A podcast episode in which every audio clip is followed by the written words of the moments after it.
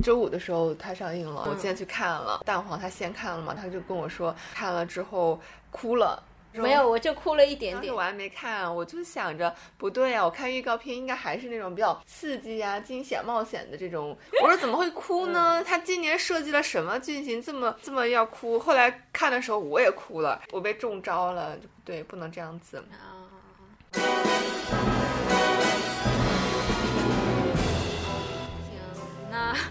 欢迎光临宇宙尽头小酒馆，我是看完零零七。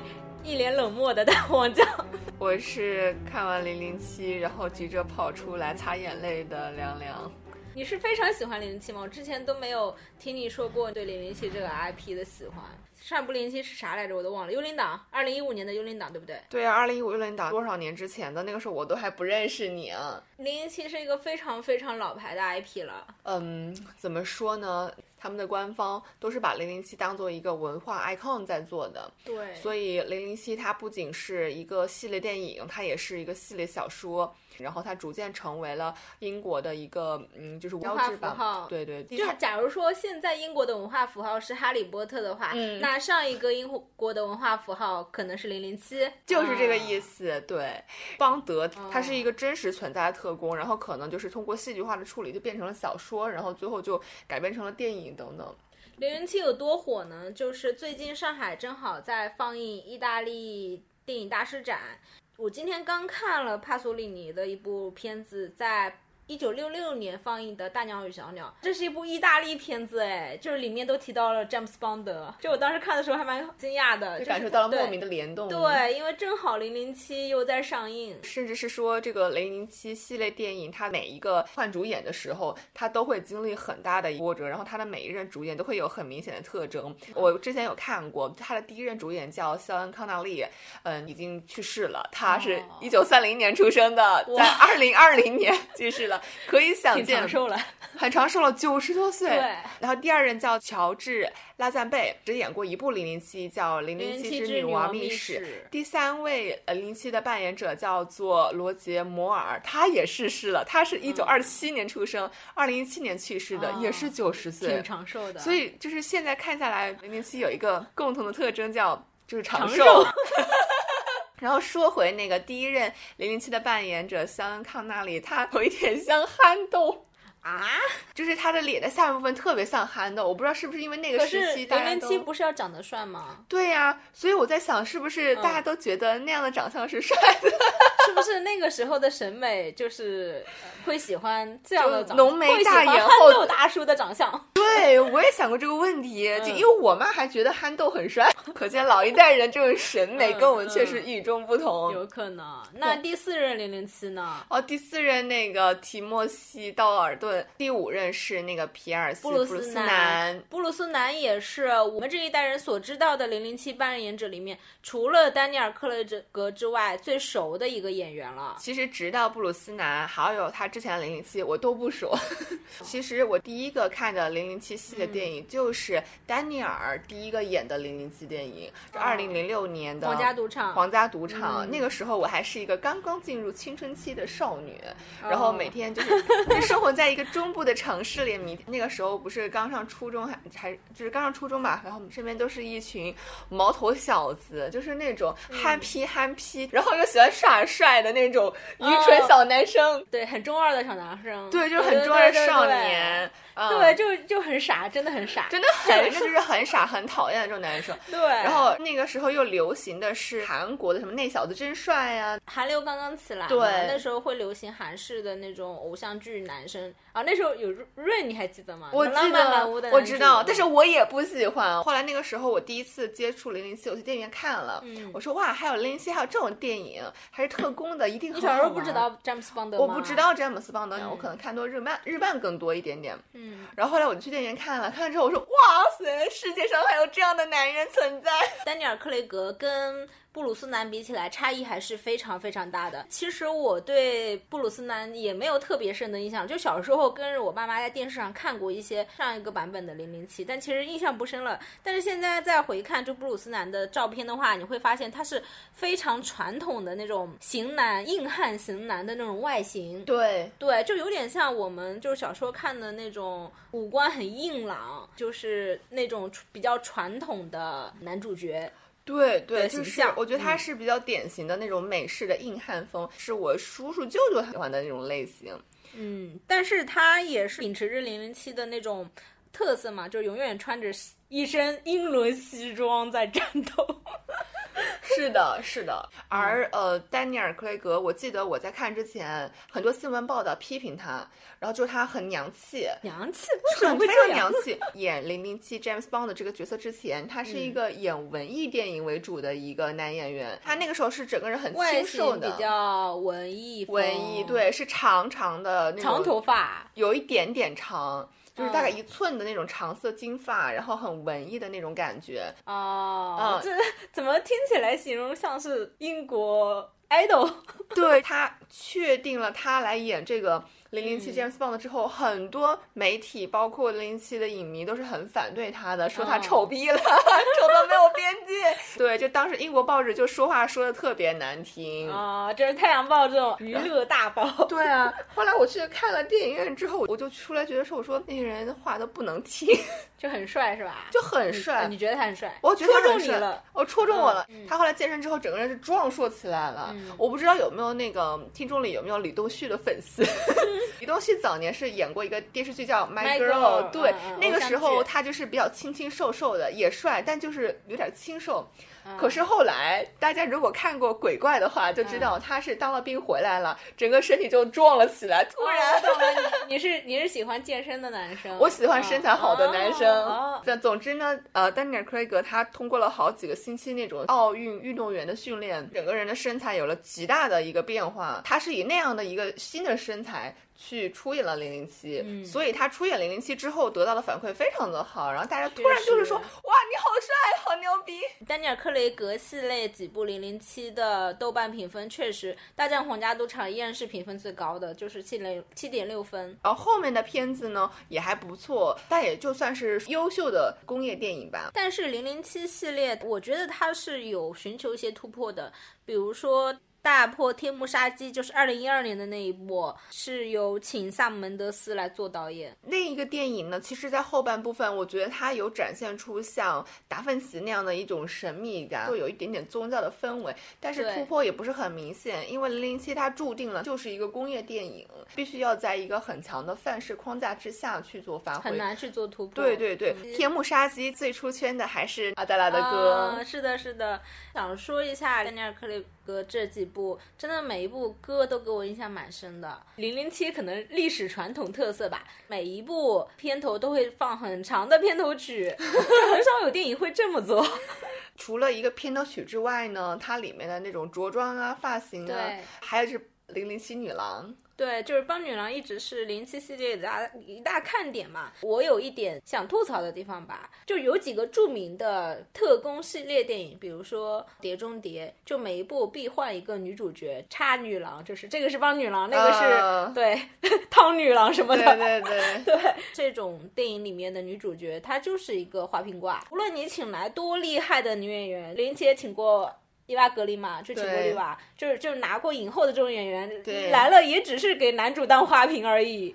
就是她嗯只要在里面展现自己的美、优雅就可以了，我小。我小的时候也看过这种批评报道，嗯然后当时也会觉得，哎呀，为什么就，呃，让他们演花瓶？但是我现在想法变了，现在会觉得花瓶也是这个作品的必不可缺的一部分。一个作品里面，它也需要有美这种元素。如果说没有了邦女郎，我觉得所有的零七系列都黯然失色。这一点我是同意，就是它里面当然有美的元素，但这个美的元素它仅仅是作为一个美的符号和道具而已，还是这个角色它也有自己的亮点，自己的一些主动性。我觉得零七系列它应该是要随着就是时代的发展，这一点应该也要往前进步的。我觉得他在最新的这一个作品里面是有进步和变化的，但是在之前还是他有一个很强的范式。我觉得所有的人其实都是作为一个功能性的符号出现在这个作品里面的。但是零零七本人就是最大的一个符号。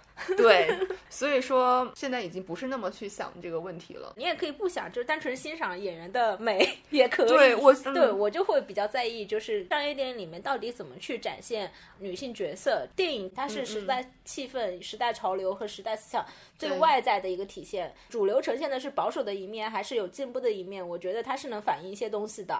嗯，我觉得最新的这个作品里面，它很多女性的角色都会有一个与以往不同的一种展现，包括力量上的、性格上的和她在整个作品故事线中的起到的功能的变化。丹尼尔·克雷格最初他参演的时候遭遇了这么多质疑，但是就是我说实话，就这几部看下来，大家也习惯看他演林 就是如果按嗯大家熟悉的一些话语去说的话，那就是他很努力呀，他从那么瘦弱的身材。呃，几个星期不停的锻炼，变成了那么健硕的这种肌肉的型男身材，他真的很努力耶。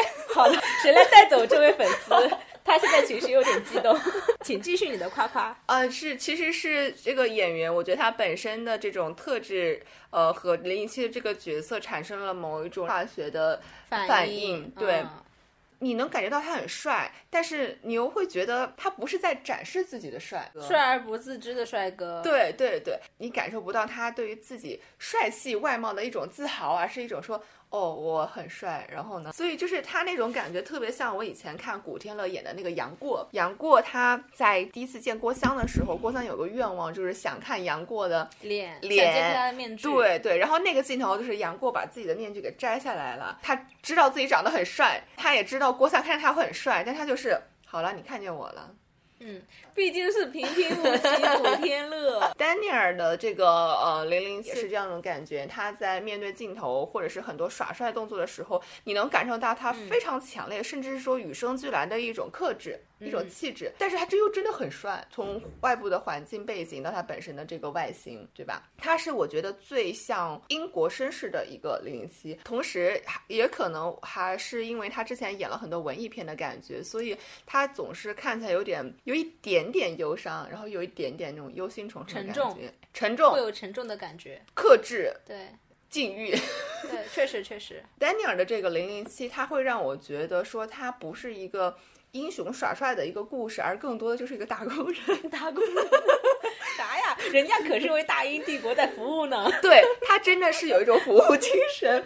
丹尼尔所演的这个雷林斯有回归了特工这个职业的本身，尤其是他今年最后一部，我甚至感觉到了那种使命感。虽然之前的几部他每一集也都是为了全世界人民，他会有他每一部都会给自己的这个电影找一些合理性和合法性嘛。对对，是的，就是就为了世界和。和平，要拯救世界，超级英雄都是这一套呀！你说的对。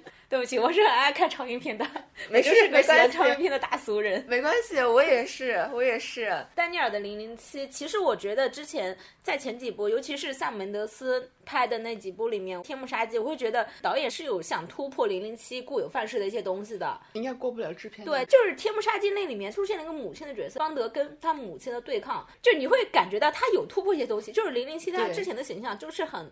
大公无私，就他以前的形象就是那种石缝里蹦出来一个零零七。对，这部杀机里面居然告诉你零七十是是有妈的，很明显他指代的母亲是有一些政治隐喻在里面，但是你又觉得他又没有突破的很彻底，后面几部又不是萨姆门德斯在拍的了，所以我觉得他这个理念也没有延续下去。丹尼尔·克雷格的零零七其实是有一部纪录片的。对，就叫《成为零零七》。这个片子的内容就是他从被定角成为新一代零零七的饰演者的那些很多的故事，包括他如何被英国的媒体批评说他丑的没有边儿，说 他是个娘炮，然后到最后他如何通过锻炼、表演还有工作回应这些人的抨击和谩骂，把这个作品做出来，最后得到了很多人的喜欢的一个一个过程吧。那，后面内容可能会有涉及很多剧透。如果还没有看过又不想被剧透的朋友，可以听到这儿为止了。就如果你留言的话，可能会获得零七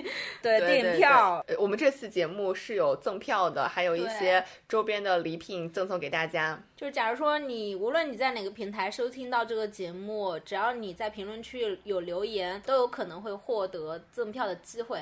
但是我们也也只有两张票，就随缘赠送吧，随缘赠送。好的，以下是剧透环节，聊一聊无暇赴死吧。无暇赴死，No time to die。No time to die。我觉得，我觉得这个这一集零零七的副标题就非常适合在工作的场景使用。那零零七说到底也是一个打工的，对，所以这一部里面零零七他是实质上还有个退休的设置。对对对就是你很难想到零零七会退休，之前会感觉零零七离退休这个词非常的遥远。对。但是这个片子它其实一上来的时候，零零七他就是一个退休的状态，他都准备已经娶老婆生娃了。对，先说一下整体看下来的感觉，一个是我觉得它片头曲非常的这色彩次的片头鬼才曲，我也非常喜欢，而且这次片头曲它整个的那设计、美术我都特别喜欢。对对对，它嗯甚至让我看出了布达佩斯大饭店的那种色彩的那种撞击，以及构图的那种形状的冲击力。呃，跟韦斯安德森的构图风格还是差别很大的，但是色彩的它有它很独特的一些色彩的那种撞色的搭配。尤其是我印象很深的片头曲的有一幕设计是在一个沙漠的场景里面，一个巨大的沉默的石雕躺在那里，静静的看着零零七。最后这一幕就是又收在一个沙漏里，风格和设计和转场就很棒，又有一点就是宗教和那种比较沉重的意味在里面。有很多宗教的隐喻，再加上一些很多符号化的内容。呃，如果对音乐或者说对视效感兴趣的朋友，可以去单独投的这个呃画面。开场曲开场曲非常美连着画面一起看，非常非常的美。我印象很深的是，它有了一个螺旋的一个形状按钮，然后对，但其实都是枪，都是对用子弹做成了那种 DNA 的链条，然后又射出去的那个流动动线。组成了那个 DNA 里的那个链条，设计感非常好。我就想说，怎么想得到？对。第二个就是它里面的日本元素里，面有哪些日本元素？一开头的那个杀手出现的时候戴的是一个能剧日本能剧的面具，哦，那个面具，日本的一种传统戏剧，对，然后那个嗯面具真的不是一个很夸张的恐怖，它就是惨白的画像，然后就把人的那个五官抽象的提炼出来，是日本人的风格，就在我们看来可能会有点阴间。对，就有点诡异的那嗯种，但其实那个能剧他们的面具上也是代表了一些不同的对对角色，因为他的角色都是有固定的范式的，对就什么样的面具代表什么样的角色都是固定下来的。然后另外一个呃，我印象很深的日本元素就是反派，他的那个场景里面，他们在做枯山石。反派他最后出场的那那几幕，穿的是日本的，是茶道的一个衣服。哦，对对对，反派有一幕是在跟邦德见面嘛，坐的地方和他坐的姿势都是很茶道。包括反派当时他们威逼邦德来见他女儿的时候的那个环境，也是榻榻米的一个氛围。他们就是特别喜欢在里面用日本的元素。可能是因为那个岛在它在它在剧情设计上，那个岛是在日本日俄俄国的嗯一个争议海域。那为什么要选这个海域呢？我也不知道，就如果是往政治惊悚方向拍的话，它这个设计其实是个很好展开的一个剧情点。我们简单来说说，你觉得其无暇赴死 No Time No Die，你觉得他最大的优点是什么？就是詹姆斯啊他逐渐从神回到了人的一种感觉。嗯可能在前面几句他就是英雄拯救世界对，他之美女相拥。之前他是个超级英雄，好像永远不会死，永远不会老，也不会退休。，对，然后这一集最大的感觉就是他有皱纹了。嗯，他老了，人都是会老的，人也会死，人老了就会死。他老的也太厉害了吧！他已经五十多岁了。丹尼尔·克雷格是一九六八年生日，就已经很可以了。就是第一个我感觉到他沧桑了，但是我觉得沧桑还不是重点，让我感受最深的是在剧情设计上逐渐回归了人，会在里面跟女主角开始。呃，讨论回家这样的议题，嗯甚至在后面出现了他的女儿，对，面对邦德居然是有家的，Oh my god！哎呀，你你觉得，假如说一个超级英雄片里主人公会说 “We are family”，那这个电影一定是《速度与激情》。竟然没想到詹姆斯邦德会说 “family”。就是他整个画面画风突然就变得温馨了。以前呢，他只是女人是船，只是偶尔停靠到他这个臂弯，他这个港湾不属于任何一艘船。之前的邦德电影就很典型嘛，邦德打打杀杀。然后呃泡泡妞，泡泡妞然后打打杀杀泡泡妞，每一部换一个女主角。他不停的换女人，我都还能接受，我不能接受是他竟然跟一个女人确定了。啊，这是什么粉丝心态？这意思就是是不是那种我爱豆可以谈恋爱，但是一定不要让我知道，是这种心情吗？不是爱豆可以谈恋爱，但是他不可以成家。美女是他的挂件，但是他不可以属于这个女人。但我觉得他也配不上这些美女，美女就独美就可以了。我觉得这些姐姐们都很厉害。要继续说优点，以前的棒的电影呢，前面几部他可能就是恋爱。拯救世界恋爱，拯救世界恋爱，然后这个时候他突然拯救世界了，恋爱了，这还不算，然后恋爱突然有了孩子，有了孩子意味着有了家庭，有了家庭就意味着有又要顾国又要顾家，家国情怀。到了后半部分，为了拯救女儿的时候，他整个突然就变得很柔软了。就是里面有一幕是反派拿他的女儿威胁他的时候，他为了女儿居然向反派下跪了，磕头了，就是日本式的大行大礼的那就是种感觉。就是土下座了。一旦柔软了之后，他英雄的那种硬汉的壳就突然间瓦解消逝了。我觉得某种情况上来说，这也是我觉得最后一部。就这一部邦德他在寻求的一个突破，零零七可我们可以说是最早的超级英雄 IP 嘛。对，那我们 类比现在最流行的超级英雄 IP，嗯，这些英雄就都已经不存在，就所谓完美的英雄早就过时了。现在大家喜欢的角色通常都是你一定要有一些缺点，一定要有一些就是我能共情、我能理解的这样一些缺点，我可以代入的地方。其实这个片子，我觉得它从另一个方面也显示出了时代对于优秀男人的一个标准的变化，就是好的男人不不仅要帅，不仅要能力强，要有会恋爱，同时你还要顾家。顾家，这也是只存在于电影里面了。对对对，嗯，好，那还有其他的优点？还有一大优点就是我很喜欢里面的那个巴西帮女郎啊，我也非常喜欢，对吧？就是姐姐好漂亮，姐姐好漂亮，好美。对 对对，我之前还看过一个她主导的一个就是预告片嘛，然后还以为她跟邦德之间有会有一个故事线展开，结果她就出场那一阵就没了。这位帮女郎是猎人出鞘的女主角，在零七里面好美呀！哇，她。戏里面你知道吗？非常的美艳，好飞踢漂亮，对，非常好看漂亮，而且它有很多动作的设计，比如说穿着晚礼服飞踢打人，就就很能显示出她腿长的优势。呃，腿长，身材好，然后很能打。对他一开始出场的时候，有一些就显得有一些智商不足，我感觉就是邦德都要对他翻白眼了。一出场我还以为他是一个就是无脑笨蛋美人的那种角色，对。但是后面又有一些反转，就是他他其实非常能打。我觉得他就是在性格的刻画上是。是不是就有点像一个零零后？一开始还以为他特别不靠谱，只是一个有颜有胸的漂亮美人儿，但是后来他干起活来还是很靠谱。对，就是这种人设。对我也蛮喜欢这个演员的，我也很喜欢这个角色和这个演员。他的表演也我觉得也很到位。但就是故事线太短了，就没了。我还以为有什么大展开呢。他只在古巴那段戏里面出场了，后面他的角色就没有了。但是他真的简直太难以忽视了。还有第三个优点吗？这个片子的科技感很足，与日俱进。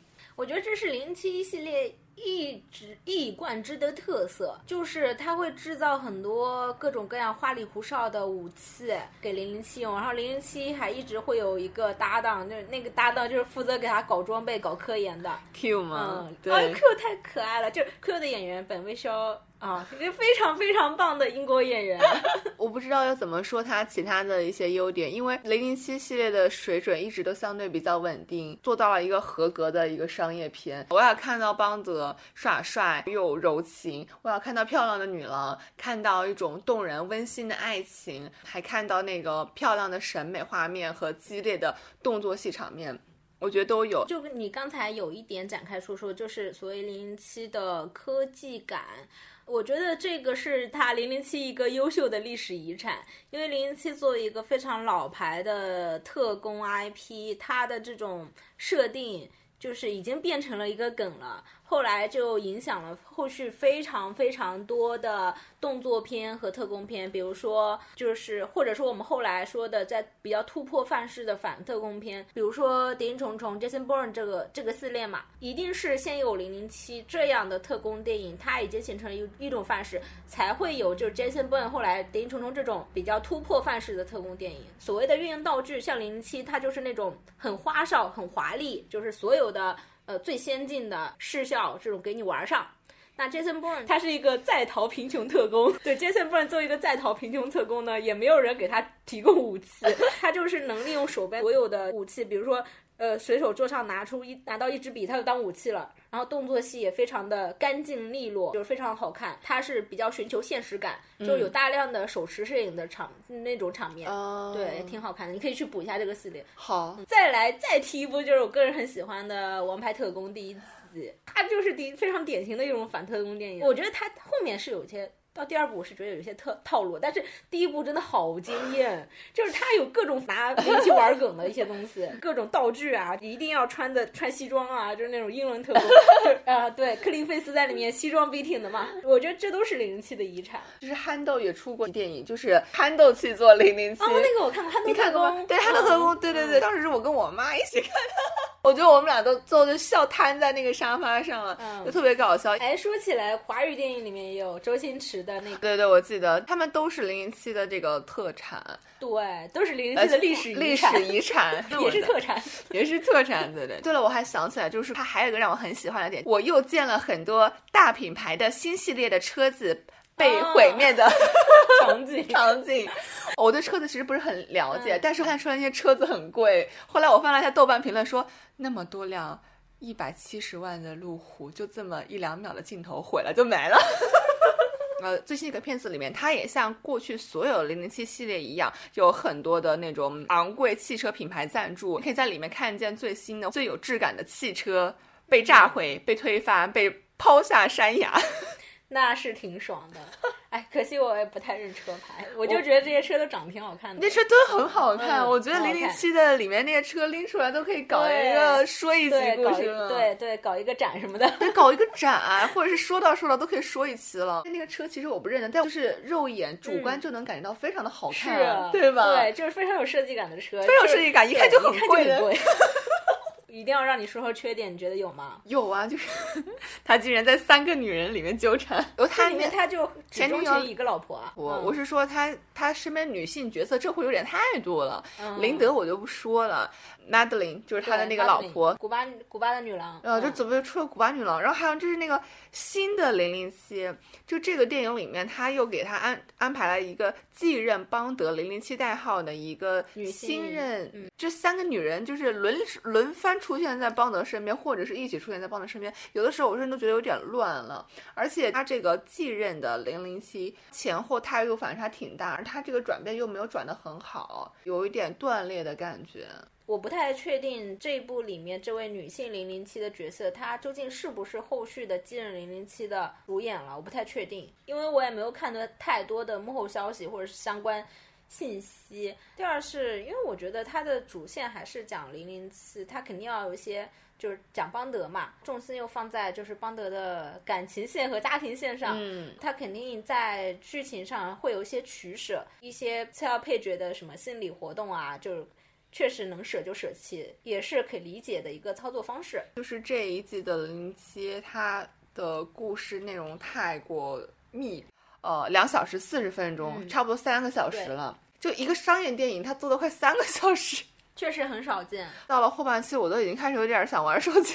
其实看的有点累，前面铺的特别的宏大，搞得好像马上要讲政治斗争啊，要讲什么宏宏大的命题，但是到后面又草草的收尾，就有点虎头蛇尾的感觉。是的，这一部我也有同感，尤其是我们也前面也提到了，他反派有一些非常大的设定，如何搞军火，如何控制世界政治走向。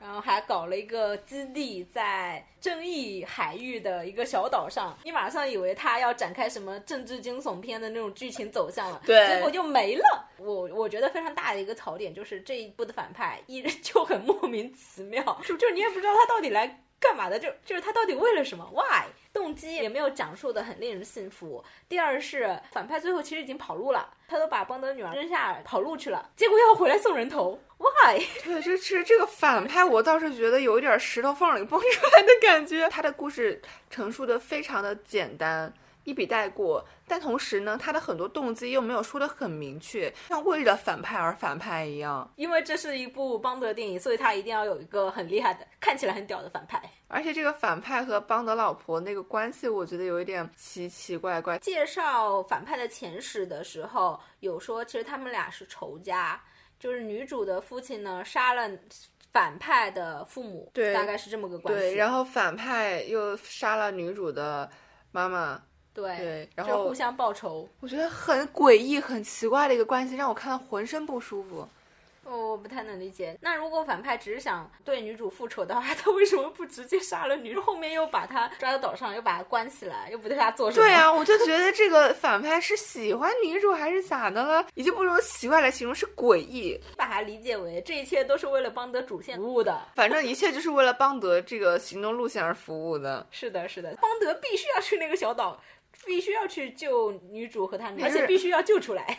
啊，反派本来把邦德女儿都已经抱走了，在抱走的过程当中呢，邦德的那个女儿咬了他一口，还把那小女孩给放了。对他前面那么凶狠的表示出想随时可以杀掉这个小孩子的那种很凶的反派的态度，又很轻松地又把他放了，觉得哎，这个人就对呀、不愧是变态反派。对你只能把他理解为这一切都是因为反派太过变态。因为我要展开政治惊悚的剧情，然后又完全没了。这个正义岛屿为什么争议？英国对这个岛发射导弹又会造成什么后果？是怎么解决的？也没有、哦不知道。然后前面还以为他们英国内斗了，我还想说，哟，这都开始讲内斗了，不愧是与时俱进的。后来讲说啥，后面的细节也没有展开，就啥都没有了。但是到了那一幕的主线，其实邦德怎么赴死了？邦德怎么去 die？我觉得他这个片名应该叫 No Time to Die，加个逗号。对，加个逗号，就是 No、逗号 Time to Die，不、嗯是时候去死了。是时候是时候退休了。为什么邦德一定要死呢？是因为丹尼尔·克雷格合约到期了，不想演了。他不想演了，他倦了，他累了，他想离开了。是这样的，他就是真的要退休男人到了了。中年危机，总是要做出一些改变，对不对？最近几年，就是确实是很多我们小时候看过的或者是喜欢的超级英雄都退休了。前两年是金刚狼，二零一七年金刚狼三嘛，把狼叔也搞死了。钢铁侠退休，也就把钢铁侠搞小唐尼真的是，就是演员想退休，角色就得死。呃从悲情程度上来说，这种退场方式你是满意的吗？我的少女时代结束了。那如果从这个角色来看，他的这个退场方式，你认为是符合你的预期的吗？从这个角色来说，为信念而死，为信念而死，他在这个岗位上工岗位上，他在这个岗位上工作了一辈子，最后死在了这个岗位上。从年轻就开始就干这个工作，然后最后死的前一刻还在干这个工作，最后是为了让这个工作圆满，他选择了赴死。我会觉得意料之中。这个结局，邦德一定会赴死。他死的那一刻，我在想，英雄是不是都没有好下场？这样下去还有人愿意做英雄吗？但是现实生活中，他们都名利双收了呀。因为我非常喜欢《X 战警》系列嘛，我当时看《金刚狼三》的时候，真是哭晕在影院，崩溃大哭。如果我们给悲情程度打个分的话，《零零七》这一部可能是三分，那《金刚狼三》就是九分。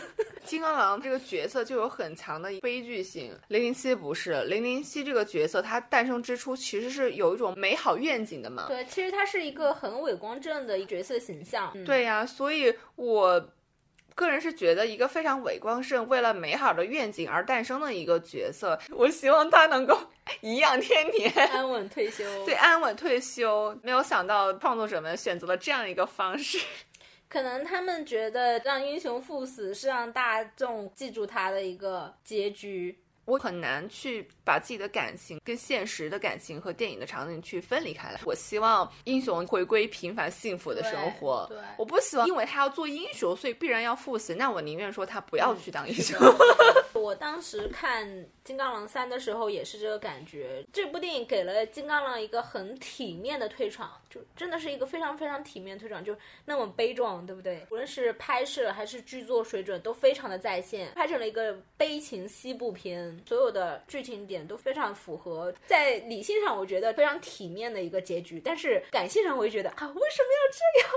为什么要给英雄这样的结结局？对呀、对呀、就是这样子的。是我当时看《金刚狼三》的时候也蛮割裂的，大家在哭怨的同时，都在恭喜修书终于解脱了，终于不用锻炼腹肌了，终于不用每天吃蛋白粉保持身材了，因为保持那样的身材就是演超英电影真的是非常非常累，非常非常难的。零零七它其实就是一部超英电影嘛，对，其实所有这样的英雄角色都是一样的，需要演员十年如一日的 有八块腹肌。对对对，那我对丹尼尔所饰演的这个零零七有很深的感情，但是我对于演员本身关注没有那么多。啊、那最后还有什么你觉得不太满意的地方吗？我相信妆效一定能把他的皱纹处理好，但是为什么处理不好呢？我不信，你们连这个钱都出不起吗？这种技术是有的，比如说之前马丁斯科塞斯拍《爱尔兰人》的时候，两位主演因为年纪都很大了嘛，就用了那种处理的方式，把他们面部还原成年轻的时候的。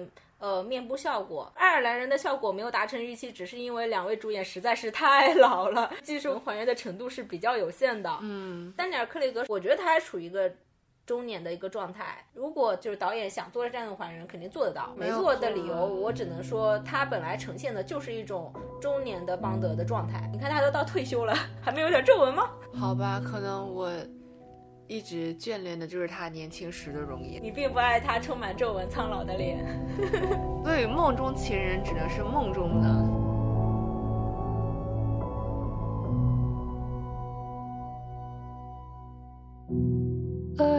Should have known I'd leave alone. 今天跟大黄聊这个电影很开心，因为好久没有录影视相关的节目了。对对对，我就像是一个追星小粉丝，我又找回来在念书，可能就十岁出头。十几岁的时候的那种感觉，无忧无虑、百无聊赖的生活里面，突然出现了一个如梦似幻的男人。就这次看零零七，真的让我也有那种感觉。丹尼尔的上一个零零七的电影，那个时候我也是处在一个非常无忧无虑的状态。没想到转眼之间他就要退休了。我觉得看自己熟悉的演员退场，真的是有一种时光一去不复返，自己也变老的感觉，可能还有点哀伤。是的，但是我又一想到他有了一个女儿，又觉得哀伤好像减弱了那么一点点。哎，那个演小演女儿的小女孩真的好可爱呀！她好可爱啊，太可爱了，而且她演的很好，就演的很不错。她那个蓝色的眼睛真的对，好漂亮啊，很漂亮，不愧是邦德的女儿。对，演员跳的太好了。这个片子我觉得是很符合期待的，特别我特别喜欢。如果说条件有限买不了票的朋友，也可以给我们留言，我们会随机抽出两张电影票送给大家。对，呃，无论你在哪个平台收听，只要你给我们留言，就是都有机会获得电影票吧。另外，我们也会随机的送出一些周边的小礼品。是的。I. 行吧，那今天就到这里了。好，今天就到这里为止。幺零七还是蛮开心的，我就是觉得脸满脸通红，有吗？有吗？还 好还好。好什么？我的脸都烫了。哦，你是害羞了吗？我就是激动了。哦，你还有哪些喜欢的角色？我们下次可以再聊。可以啊，我现在有点花枝乱颤。哎，我还特别喜欢美队啊！说起来，这些退场的英雄里面，正常退休没有狗带的，就是美队是一个。对对对，然后美队也是我非常喜欢的一种一个类型。呃，谁不喜欢美国甜心呢？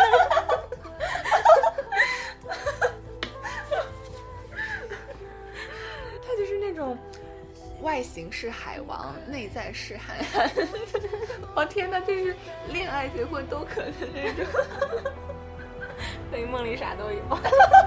我回去睡觉了，回去睡觉了。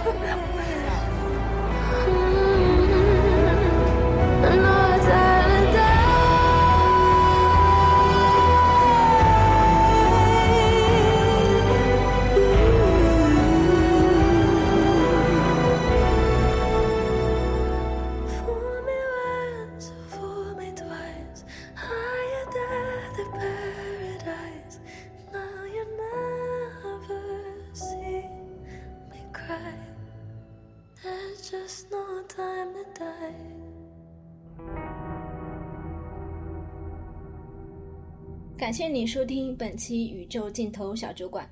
你可以在各大音频平台及泛用型播客平台订阅并收听我们的节目，也可以关注我们的同名微博及公众号，留下你的评论，与我们交流你的听后感。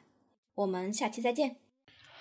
啊，有一个小通知，宇宙尽头小酒馆有自己的听友群啦，感兴趣的朋友呢，可以添加小助手微信“小酒馆全拼加四二”。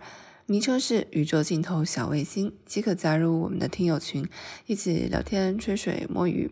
比如你今天早饭吃了啥？午饭吃了啥？晚饭吃了啥？就这样了，拜拜。